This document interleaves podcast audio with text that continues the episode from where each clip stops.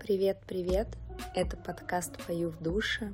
У микрофона по-прежнему Лиза. И это необычное начало, потому что оно записывается сильно позже, чем мы провели выпуск. Ко мне заходила прекрасная подруга Елена Петриченко в гости, и это было энное количество недель назад, поэтому какие-то факты в основном из Лениной жизни, да и из моей тоже, более не актуальные, но от этого выпуск, на мой взгляд, не менее интересный, поэтому приятного прослушивания. Лена, привет! Привет, привет! Рада тебя видеть в импровизированной студии. Мне тоже очень приятно. Да, мы с тобой давно собирались поболтать о приятном, о прекрасном, поэтому настал тот момент. Вообще хочется, чтобы этот выпуск прошел легко и непринужденно, потому что сейчас не самый простой период для всех, и хочется, чтобы хотя бы на какие-то минутки у всех получилось перезагрузиться, расслабиться, может где-то вдохновиться. Вот, и у нас в том числе. Поддержку. Да, поэтому начнем. Расскажи сразу, как ты себя определяешь в профессиональном плане, или если ты сейчас находишься в поиске, что актуально для подкаста, то скажи, как ты себя определяла. Угу. Вот. Ну да, на данный момент я не работаю нигде, но да, но последние шесть, наверное, лет а, я работала как HR-специалист, то есть у меня основная моя деятельность связана с работой с персоналом. От поиска до адаптации э, в компании. Вот это то, чем занималась последнее, последнее время. Сейчас хочется спросить у тебя самые кринжовые истории. Ой, их вообще было много. Наверное, я как этот, как врач не должна рассказывать о них. Да, ты тоже давала какую-то клятву? У нас такого нет, но вообще кодекс, э, есть трудовой кодекс Российской Федерации, который, в принципе, запрещает распространять данные. Все, тогда ни слова больше. А расскажи, на кого ты училась? Да, это э, самый такой забавный э, вопрос и момент. Э, моя учеба, она никак не связана с моей профессией, с тем, чем занимаюсь. Училась я на искусствоведа в СПБГУ. А, считаю, что у меня супер образование.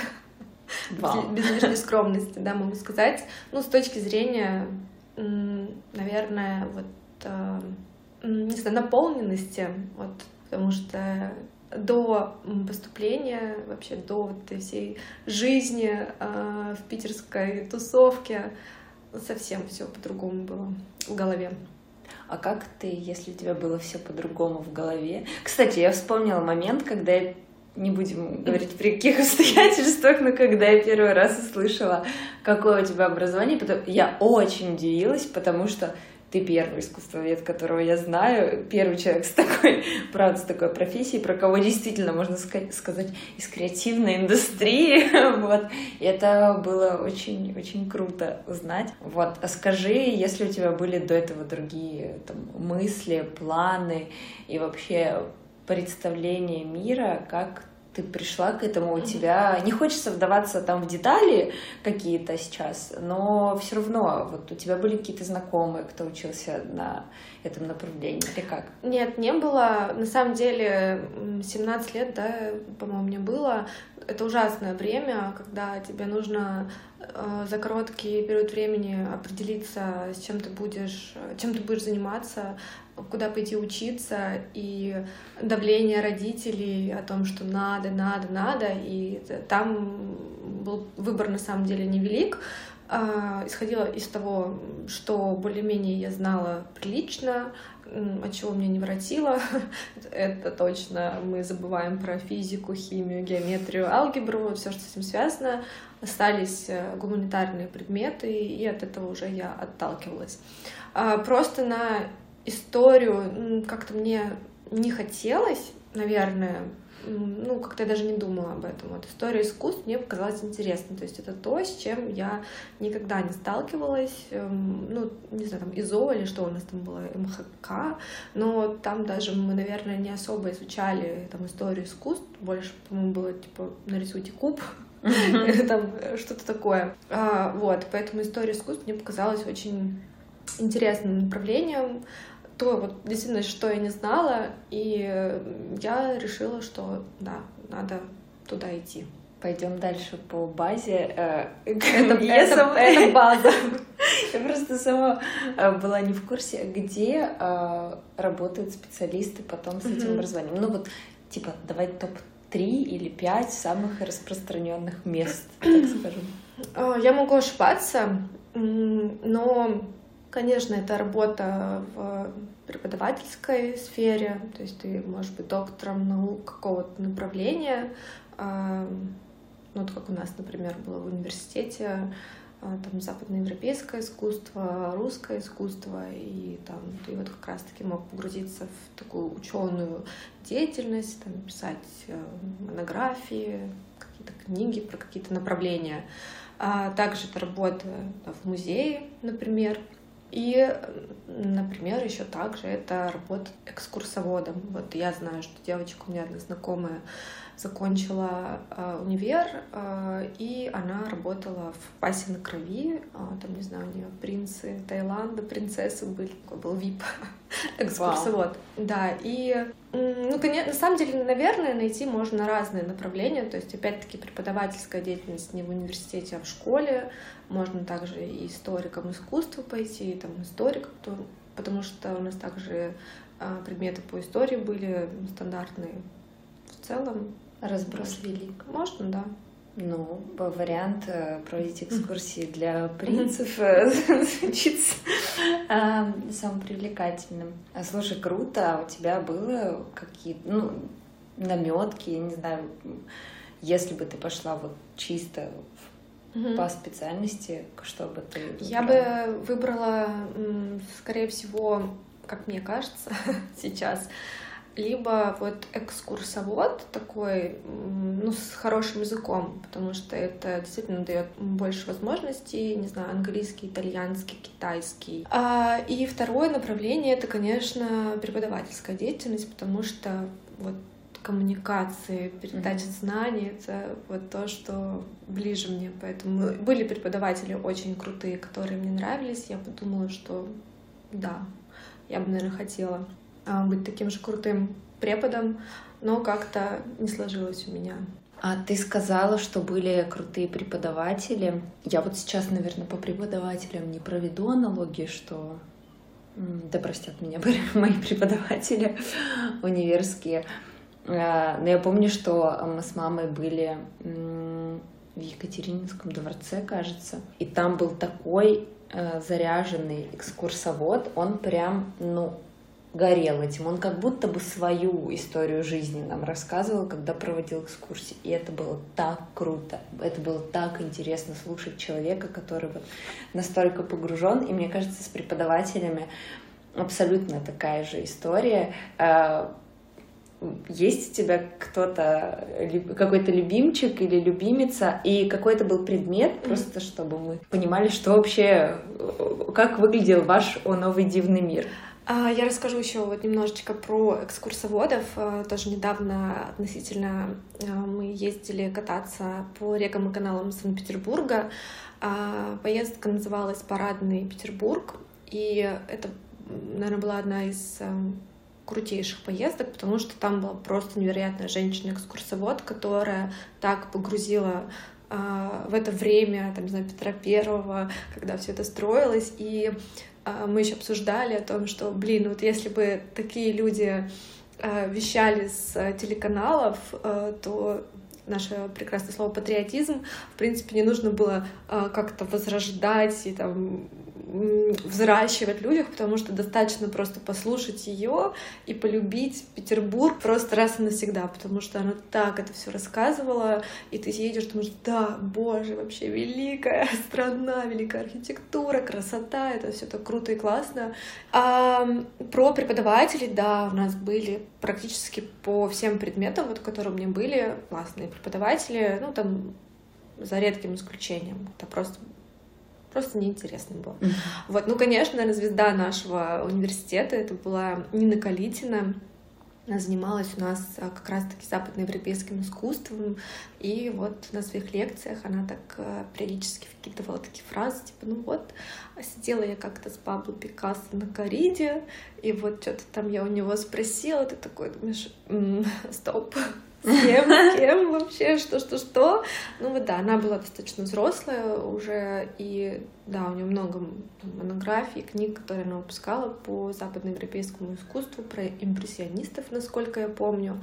Вот, но она просто у нас какой-то, знаешь, такая глыба была, примадон нашего университета, и, конечно, просто хотелось вот сидеть и слушать ее как какую-то легенду. А, ну, относительно других преподавателей, все, что тоже у нас касается там, искусства возрождения, у нас был классный преподаватель, потому что у него тоже такой был бархатный голос, а, и часто мы проводили, у нас проходили лекции в таком приглушенном свете, потому что мы смотрели очень много а, изображений на экране, поэтому там выключался свет, и вот он там рассказывает, а, как начиналось, э, там, например, искусство э, изображения вот Христа, и вот, знаешь, там какие-нибудь цитаты из Библии, еще что-то там, и он все так э, рассказывал, невероятно интересно, что сидишь в этом полумраке, и там слезы текут от того, как вот это все интересно было. И была у нас тоже еще классная преподавательница по по современному искусству. Она вот как раз у нас тоже закончила э, университет еще, насколько я помню, э, в Франции. Она была такая современная, там сидела на парте, что, кого, расскажите, давайте, все подключайтесь. Вот она, конечно, так немножко вдохнула такую жизнь современную. А, да, то есть, в принципе, могу сказать, что практически все преподаватели они любили то, что и любят, надеюсь, до сих пор, то, чем они занимались, и они прям влюбляли в свои предметы. Может быть, будет э, какой-то странный вопрос, но это обязательно должны быть практикующие специалисты, но в плане они сами пишут книги, какие-то мемуары или э, пишут картины или mm. Насчет... Э, вообще, скорее так, были ли такие? Если да, то в каком процентном соотношении? Потому что, наверное, да, это не обязательно, mm-hmm. но... Mm-hmm. Насчет, э, ну, наверняка, наверняка многие из преподавателей писали какие-то свои работы, потому что, ну, чтобы быть, наверное, таким уникальным, востребованным специалистом, нужно изучать что-то, что еще никто не изучал.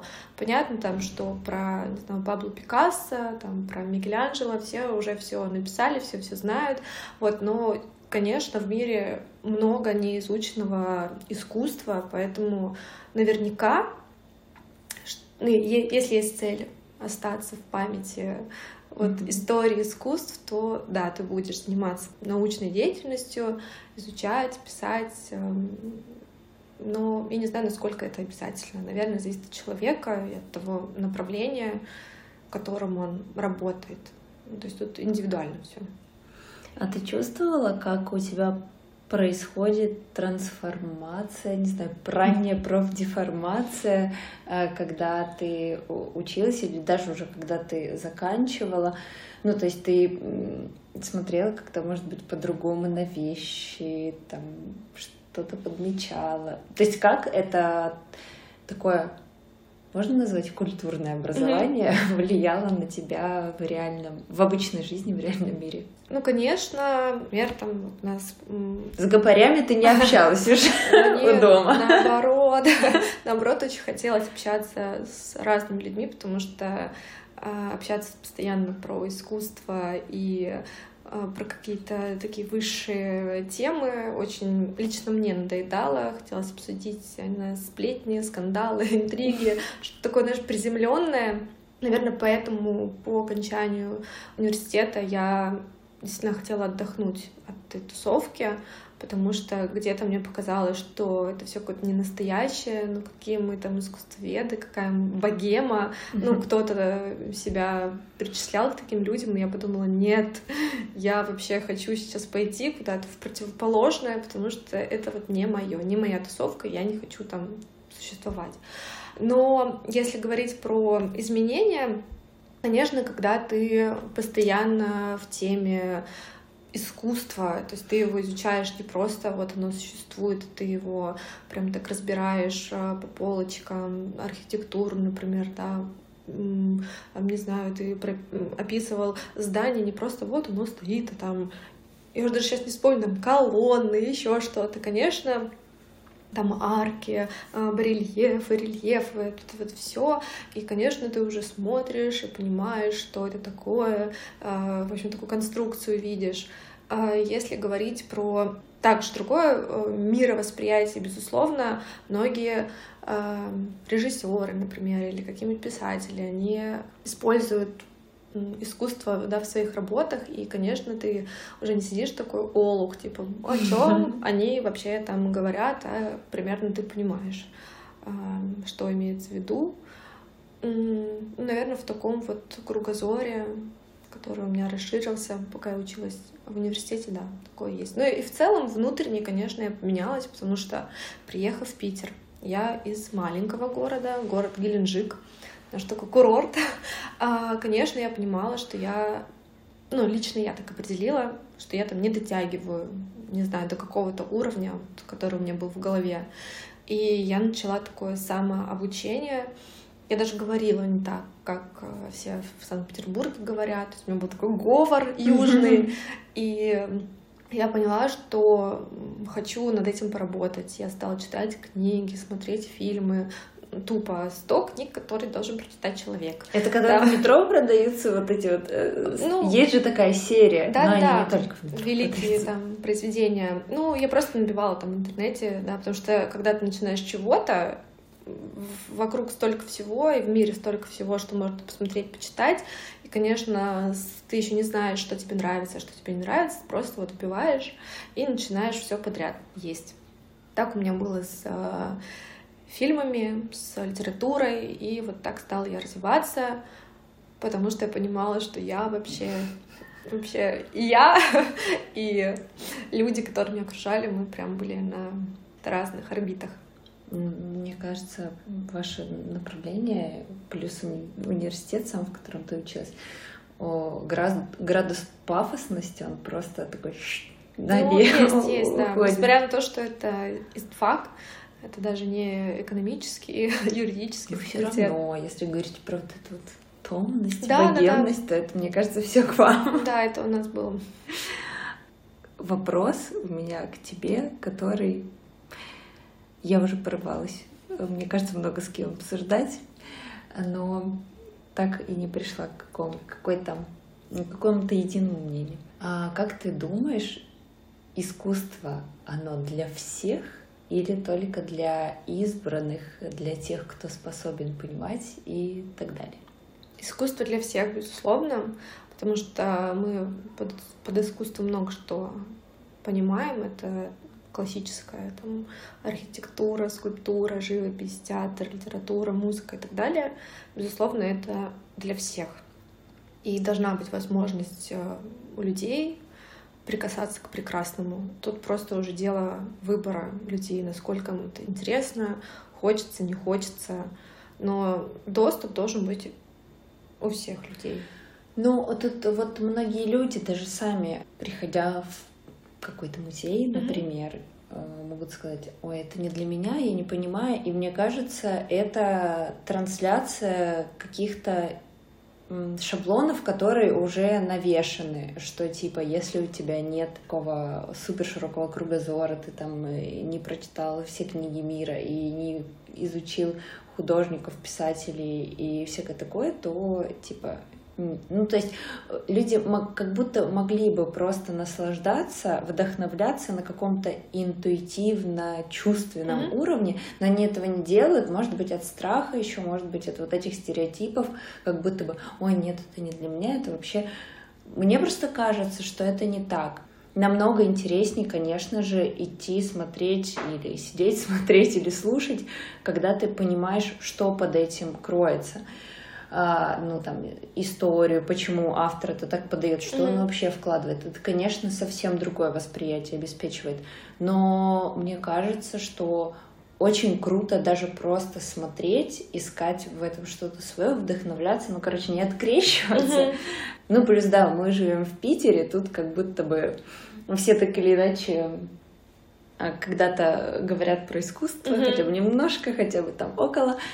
А, вот, и очень много раз я слышала, что нет, это не для всех. Ну, возможно, это тоже, знаешь, такая историческая, э, исторически сложившийся факт, потому что искусство не всегда было доступно, наверное, массам, да, это изначально все равно там коллекционеры, это надо иметь много денег, а возможности, да, что-то, к чему-то прикасаться прекрасному, это вот потом, когда у нас эти коллекции там стали общедоступными, и у людей появилась возможность смотреть, ходить и видеть.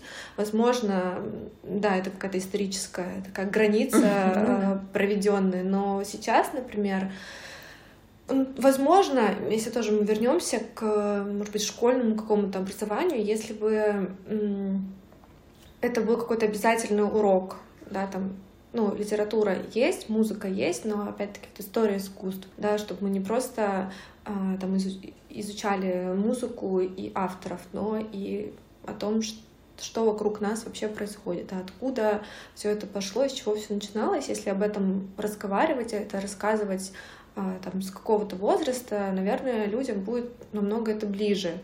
Э, и для них это уже не будет чем-то таким загадочным, далеким. Это в ваших Питерах и Москвах.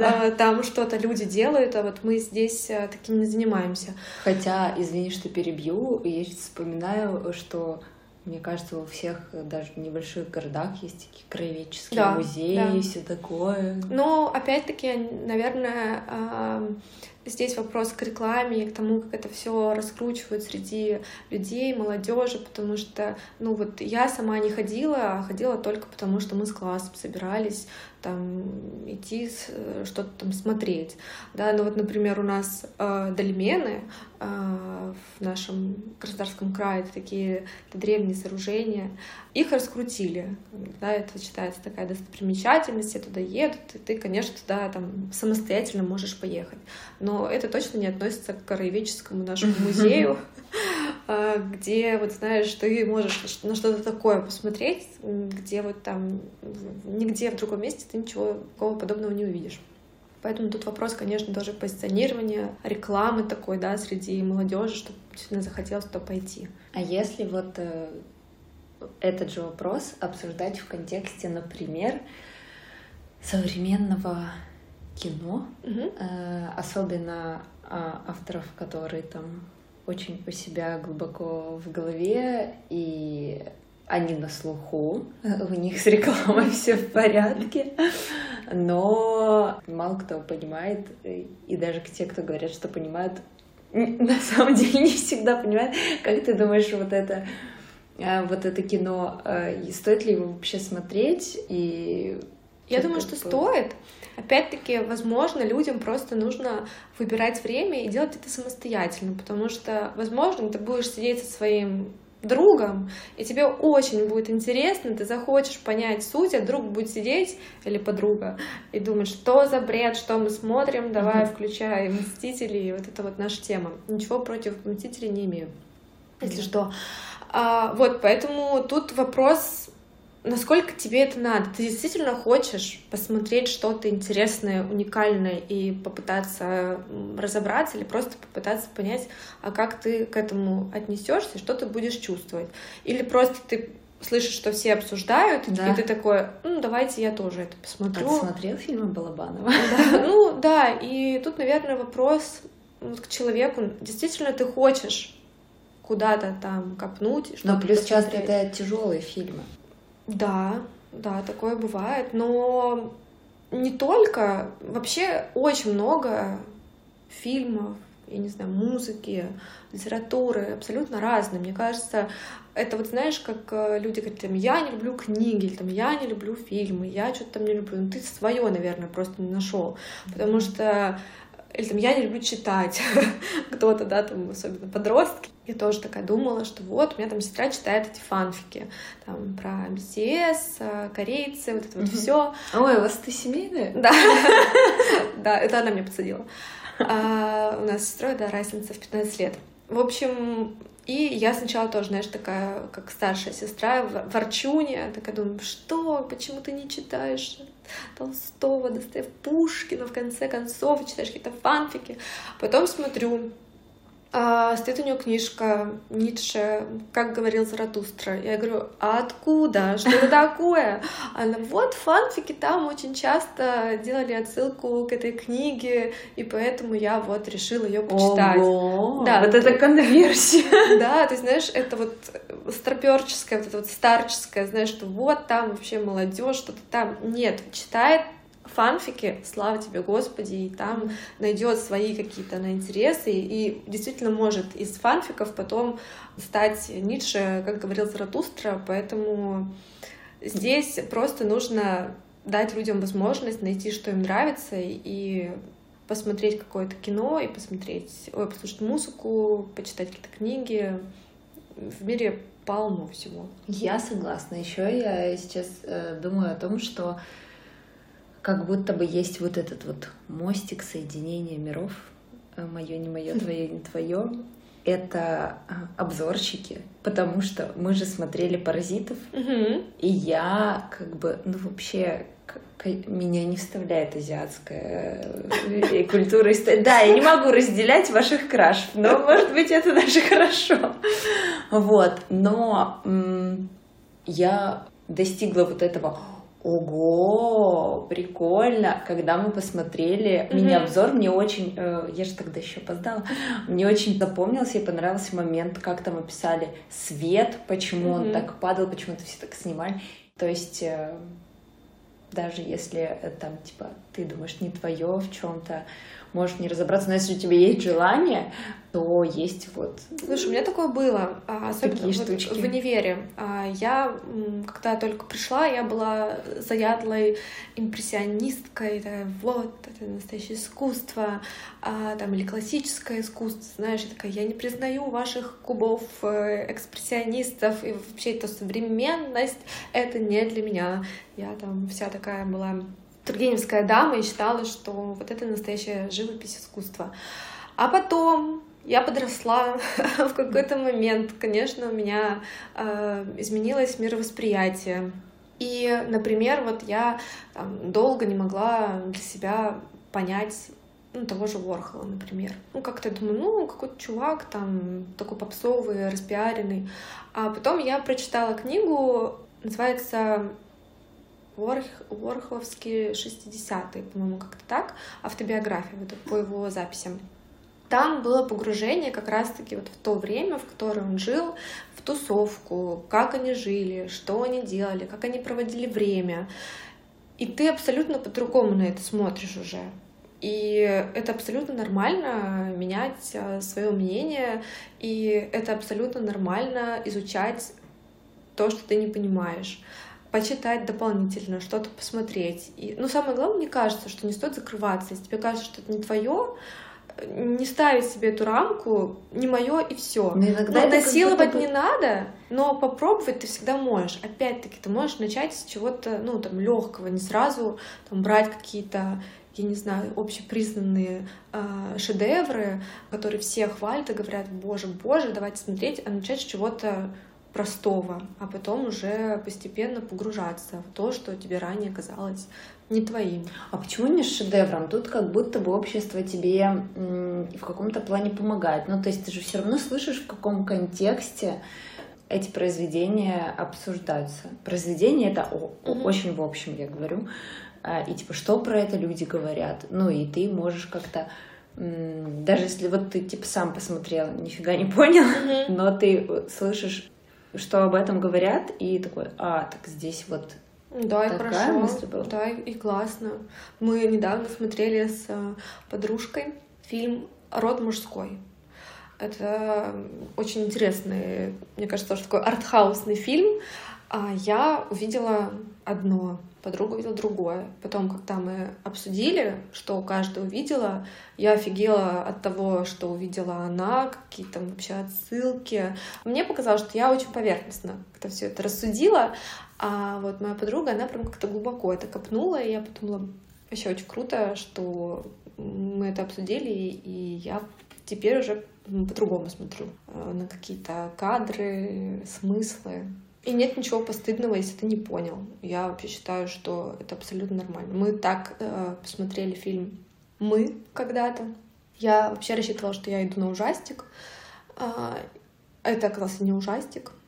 Это вообще оказалось что-то такое невероятное. И вот со временем я собираюсь пересмотреть, но я поняла, что вообще закладывал автор только после того, когда я вышла из кинотеатра и прочитала, о чем был фильм. Что я реально сидела такая и не понимала.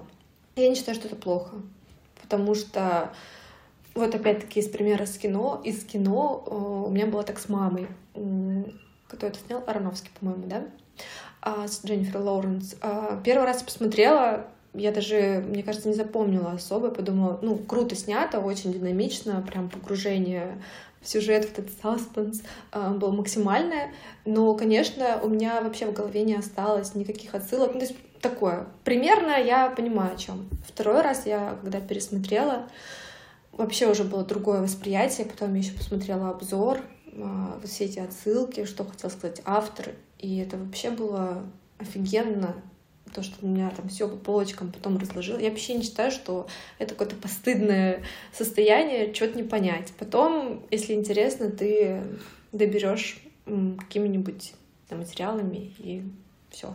Да, согласна. Плюсую везде. А, главное желание. Мне кажется, если у тебя есть желание, а ну, если все. не понял, ну, как говорит Артемий Лебедев, ну, не понял, не понял.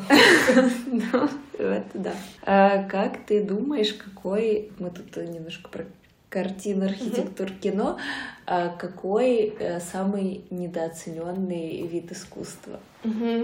Так, я бы, наверное, ответила так, что, наверное, если это классические виды искусств, наверное, в зависимости от времени, всегда было такое, что какой-то вид искусства сейчас более востребованный, какой-то менее востребованный. Опять-таки это все зависит от прогресса, то, как мир меняется.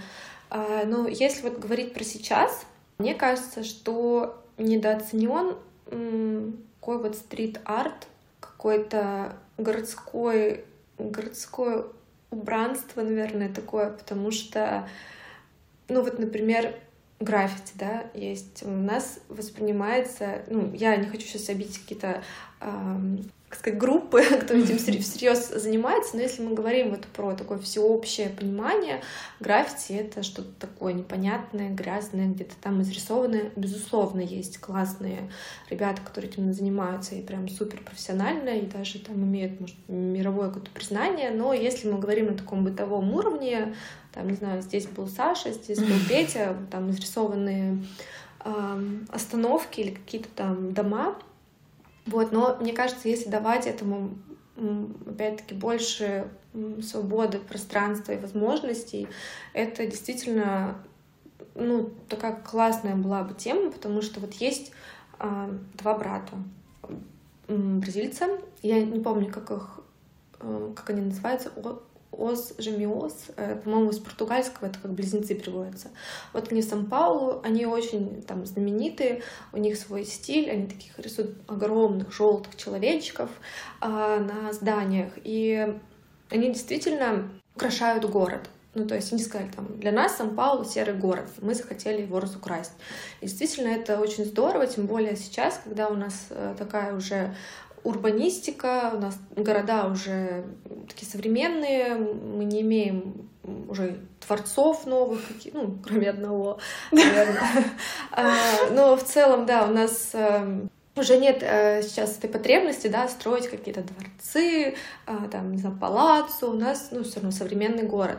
И очень здорово его как раз-таки украшать современным искусством. Современное искусство — это как раз-таки вот одно из, это граффити.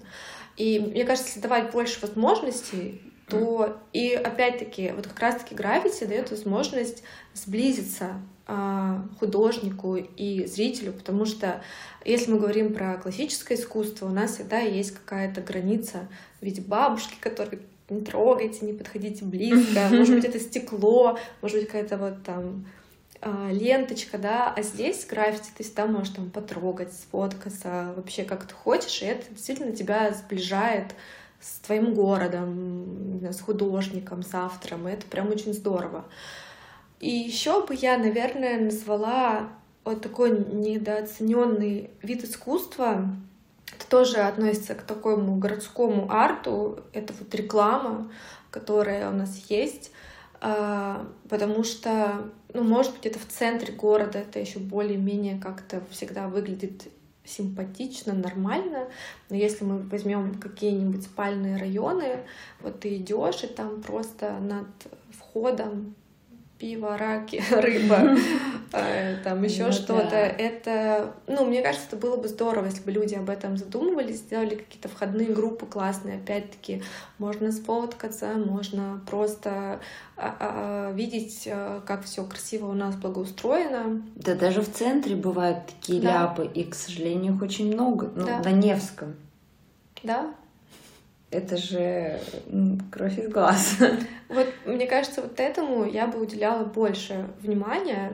И еще бы я, наверное, тоже добавила, я считаю, что тоже такая, наверное, важная часть э, современного искусства — это реклама, но уже не в э, уличном формате, а вот в телевизионном, я не знаю, в то, что снимали, потому что я, я задумалась об этом, что раньше делали, на мой взгляд, крутую рекламу, и ты ее запоминал не знаю, вспомнить. Меньше было ограничений, э, законов о рекламе. А, на самом деле даже бы. не в этом дело, просто, наверное, как-то об этом, ну, хотели, что ли, какие-то бренды как-то выделиться. Вспомним э, всякие автомобильные холдинги. Вот я до сих пор помню Nissan, если можно говорить рекламу. Э, да я, думаю, они. А, вот, короче, у них была реклама, и они туда вставили трек Баноба, и я прям вот помню, у меня ассоциация с э, этой маркой автомобиля, или вспомни Банаква и Моби, вспомни Лакост uh, и Listen to a Heart.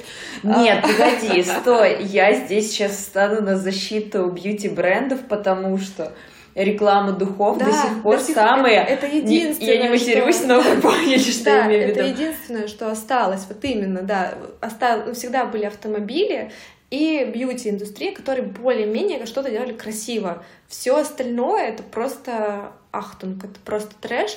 И... Но мы же говорим, погоди, мы говорим про красиво, про эстетику или в целом про перформанс, потому что реклама, она же может быть не столь красиво, сколько типа вау, там люди прям продумали концепт.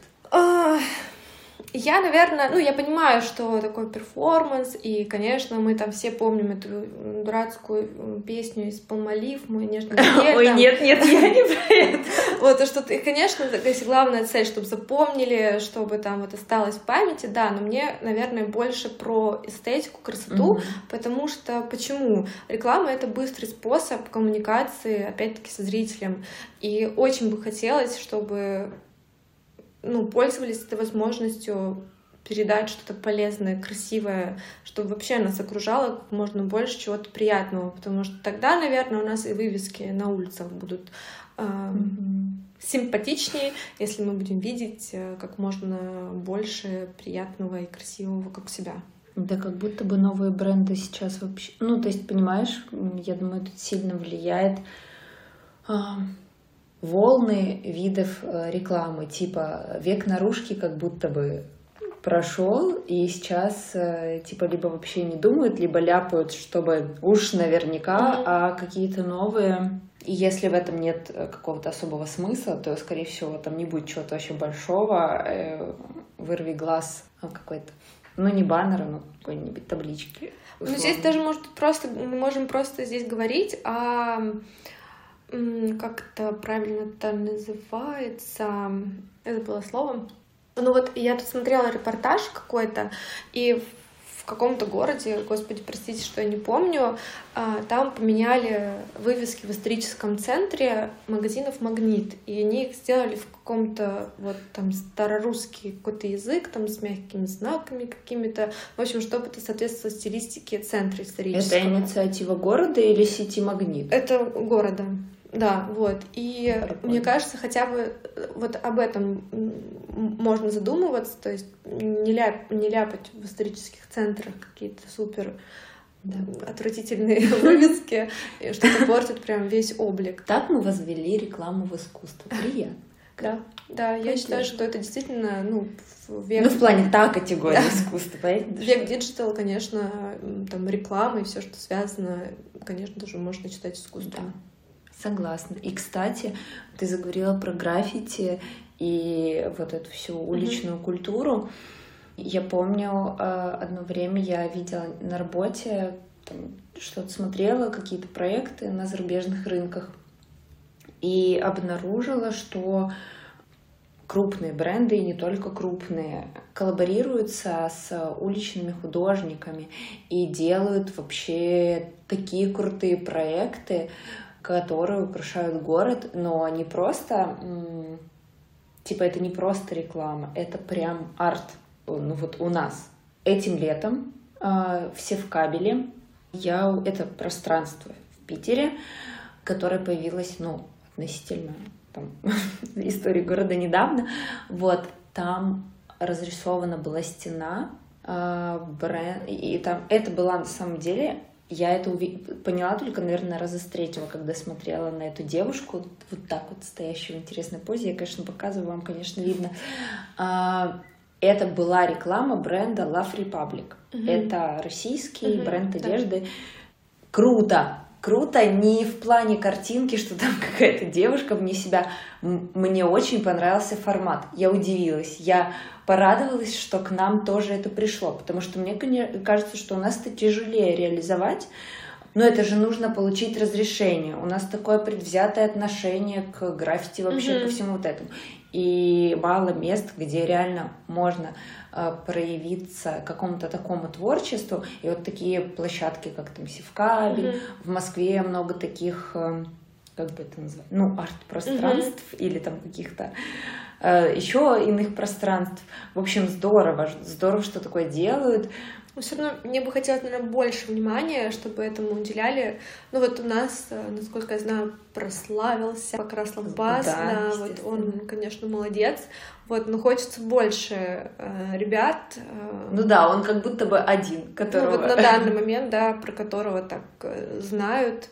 И хочется больше, ну понятное дело, что для этого тоже нужно выделять э, какие-то места, но, come on, у нас э, Питер разрастается не по дням, а по часам, и вот как раз-таки эти братья да, в э, Сан-Паулу сказали, что у нас серый город, мы хотим его сделать ярче. Да у нас вон Девяткино, Парнас. Ну вот, ты э, веришь в то, что э, разрешат когда-то где-то на Невском разрисовать ну, какую-то часть ну, здания?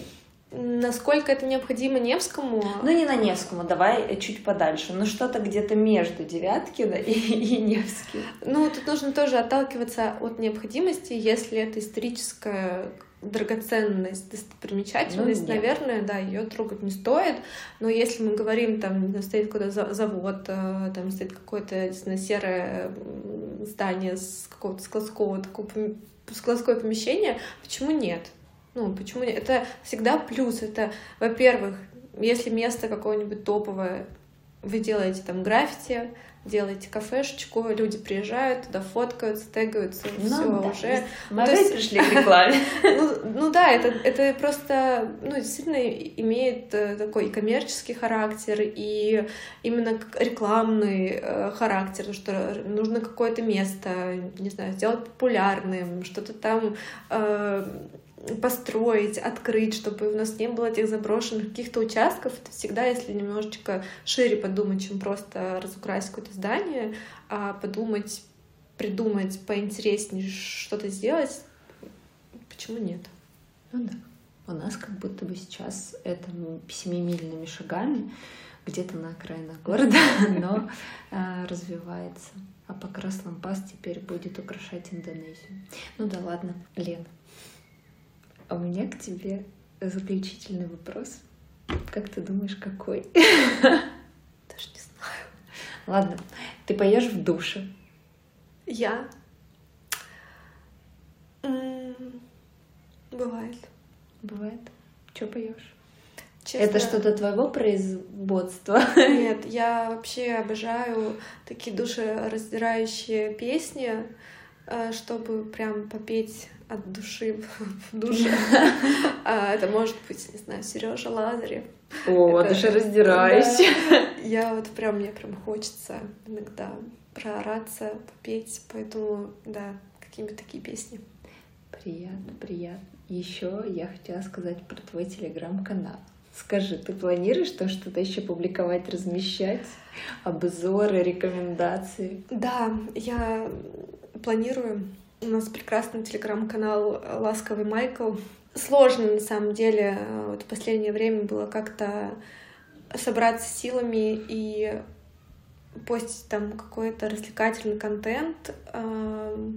Немножечко наверное, происходящее и то, как люди реагируют, э, наложил на меня такой какой-то осадок вины, что не должна я сейчас радоваться, когда все в какой-то панике и стрессе, но так нельзя этому поддаваться, считаю, что это неправильно.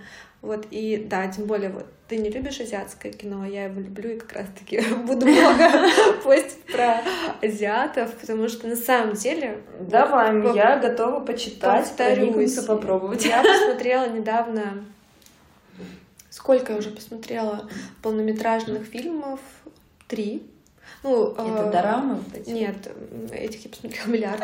А, именно полнометражных фильмов, ну, естественно, Вон Карвай — это просто, я не знаю, это один из лучших режиссеров э, для меня, э, который существует, потому что у него очень красивое кино, вот безумно. А какой временной период, когда он снимал или снимает? Двухтысячные, девяностые, да, mm-hmm. вот такое время. И, ну, в тринадцатом году, по-моему, тоже он что-то выпускал.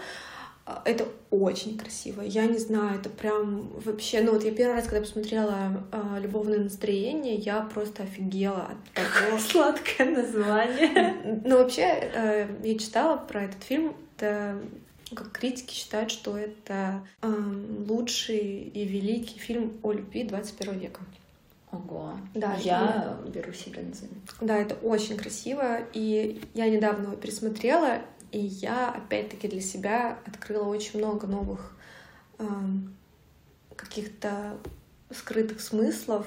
Я не знаю, хотел сказать это автор или не хотел, или я сама так решила, но это было очень... Ты хотела за него досказать? Ну, мне было это необходимо, не знаю, мне хотелось вот считать, что он здесь показал этих людей так, потому что вот я так подумала. А, может быть, он так и имел в виду. Ну, на самом деле, короче, всем советую. А, вот, потом посмотрела я «Олдбоя» недавно. Боже, это вообще шикарный фильм, а, прекрасный. И посмотрела грустный фильм «Лучшие дни». Это про буллинг в школе. Китайский фильм, кстати. Короче, в Азии очень много хороших фильмов. Ладно, мы все это узнаем из да. ласкового Майкла. Да, буду все туда, подписываемся. Буду туда писать обзорчик. Все, мы ждем. И всем, конечно же, спасибо. Лена, и тебе большое спасибо. Мне было очень интересно. Тоже. И Я сама напросилась. Неправда. Это было по обоюдному согласию. И вам спасибо, что дослушали. Те, кто остались с нами до самого конца, обнимаем. И пока-пока.